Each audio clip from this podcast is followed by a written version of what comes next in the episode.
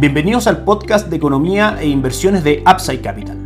Revisaremos el rendimiento del mercado en Chile y el mundo y las principales noticias económicas y financieras que marcan la jornada.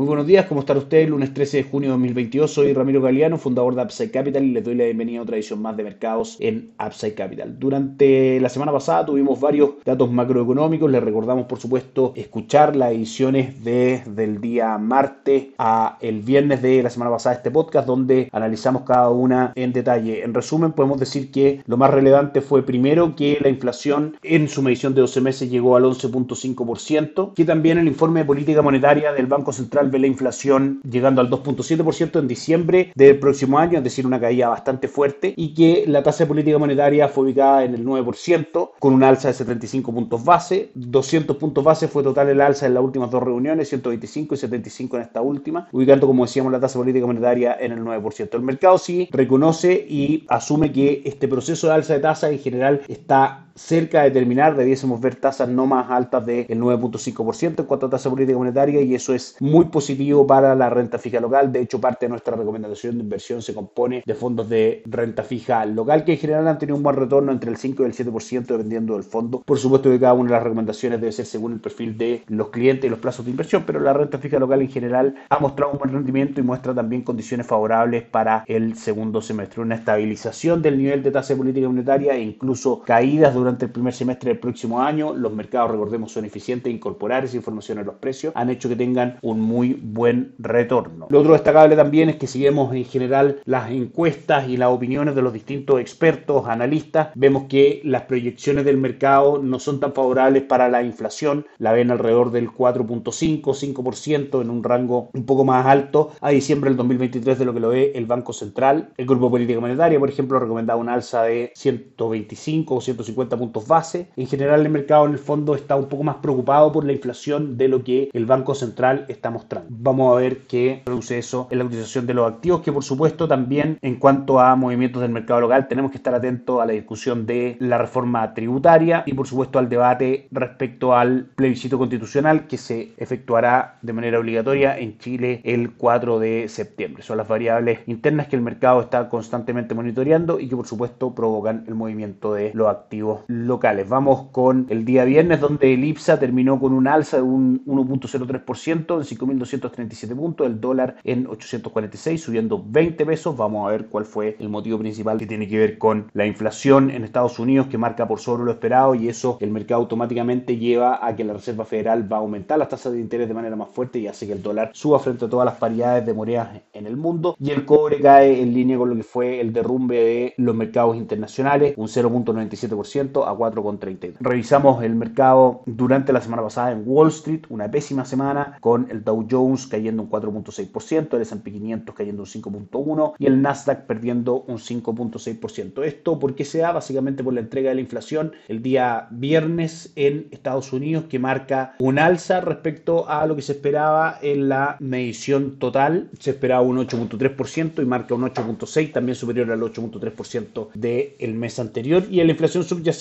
que aísla el efecto de alimentos y energía, que son dos variables bastante volátiles. Si bien marca menor que el mes anterior, un 6.2% había sido el mes anterior, este mes marca un 6%, todo esto en lecturas anuales, marca por arriba del 5.9% que se esperaba. De manera que el mercado inmediatamente incorpora que la inflación aún no ha tocado techo, de que la Reserva Federal debiese aumentar la agresividad de alza de tasas. De hecho, se espera 50 puntos base en la reunión que vamos a tener durante esta semana de alza y 50 puntos base en la reunión de julio también de alza. Vamos a ver que este día miércoles junto con la reunión también se van a dar a conocer las proyecciones por parte de la Reserva Federal de las principales variables macroeconómicas y eso nos va a dar una idea respecto a cómo están viendo el futuro de la economía y también lo que van a ir haciendo con la tasa de política monetaria. En general, ¿qué es lo que ve el mercado? Es que estas alzas van a continuar y lo que preocupa efectivamente es que a través de esta alza finalmente lo que termine produciendo la Reserva Federal es una recesión fuerte en la economía de Estados Unidos. Finalmente, el arte de manejar la tasa de política monetaria se basa en controlar la inflación en primera instancia, pero también hacerlo sin que la economía caiga en recesión. Vamos a ver si lo logran. Por ahora, por supuesto que el ambiente en los mercados de renta variable en general es de preocupación frente a esta noticia, el encarecimiento del dinero y la pérdida de dinamismo de la economía de Estados Unidos claramente son variables que deprimen la cotización de los mercados, que en general ha tenido un muy mal año 2022 y que este tipo de noticias finalmente apoyan estos malos rendimientos. ¿Qué es lo que tenemos que ver para adelante? Recordemos que los mercados son cíclicos y que así como caen también se recuperan. En el largo plazo, en algún minuto la Reserva Federal va a dejar de subir las tasas de interés, vamos a tener a los mercados recuperándose, las tasas cayendo y un buen retorno en la renta variable. Por ejemplo, si vemos las últimas dos correcciones fuertes que tuvo el S&P 500, podemos ver que en la corrección que fue desde septiembre prácticamente a noviembre o diciembre del año 2018, la caída fue aproximadamente del 20% y luego el upside que presentó el mercado fue del orden del 45% en un periodo entre 2018, diciembre prácticamente en principios del 2019 y febrero del 2020 donde viene otra caída fuerte por la aparición del coronavirus, que fue una caída muy fuerte, mucho más que la actual de entre prácticamente 4 a 6 semanas, donde el mercado cayó un 35% y luego de eso tuvimos un mercado alcista que rentó un 120% hasta fines del año 2021, principios de 2022. La actual caída que tiene el S&P 500 es del orden del 21-22%, alrededor de 30% en el Nasdaq y en el Dow Jones del 15.4%, de manera que entrar en los mercados hoy día con el castigo que tienen, viendo que en general no hay caídas fuertes en los datos macroeconómicos de Estados Unidos y eso habla de una economía sólida que debe soportar esta alza de tasas de manera sólida, nos parece a nosotros una excelente oportunidad de inversión en el mediano largo plazo. Sin embargo, hoy los mercados están bastante negativos, podemos ver que desde el punto de vista técnico, por ejemplo, las correcciones del S&P 500 podrían llegar incluso a niveles de 3.600, 3.630 puntos, que es donde gráficamente, a lo menos en gráfico diario, valga la redundancia, aparece el próximo soporte. Vamos a ver cómo se sigue desempeñando el retorno de esto. Pasamos a revisar los activos alrededor del mundo. Partimos, por supuesto, por Chile, 2.18 cae el IPS hoy día en línea con la fuerte caída que están teniendo los mercados en el mundo. Si nos vamos a el cobre, a esta hora retrocede un 2.46%, cotizando en 4.18. El dólar index, el dólar en el mundo avanza un 0.85%. Dólar peso, que tuvimos el cierre el día viernes alrededor de 845, abre con un gap alcista en 855 y llega a tomar máximos del día en 871. A esta hora cotiza en nuestra pantalla en 864 con una volatilidad bastante fuerte. Por supuesto que si es que seguimos viendo caídas en los mercados, alzas del dólar en el mundo y caídas en el cobre, podemos ir a buscar máximos históricos del dólar peso que según nuestro gráfico están en 876. Por último, los mercados en el mundo, mala jornada para Asia cayendo alrededor del 3% el Nikkei 225, el Hansen de Hong Kong y un poco menos fuerte la caída, pero caía al fin y al cabo 0,89 el índice de Shanghai, por supuesto todo ello es negativo. El DAX alemán cae un 2.47%, el Eurostop un 2.39 y Estados Unidos cae hasta ahora fuerte el Dow Jones un 2%, el S&P 500 un 2.88 y el Nasdaq un 3.6% en días que son negativos, complicados, pero que desde el punto de vista a largo plazo dan una excelente opción de compra. Que estén muy bien, que tengan una excelente semana, nos encontramos mañana. Chao, chao.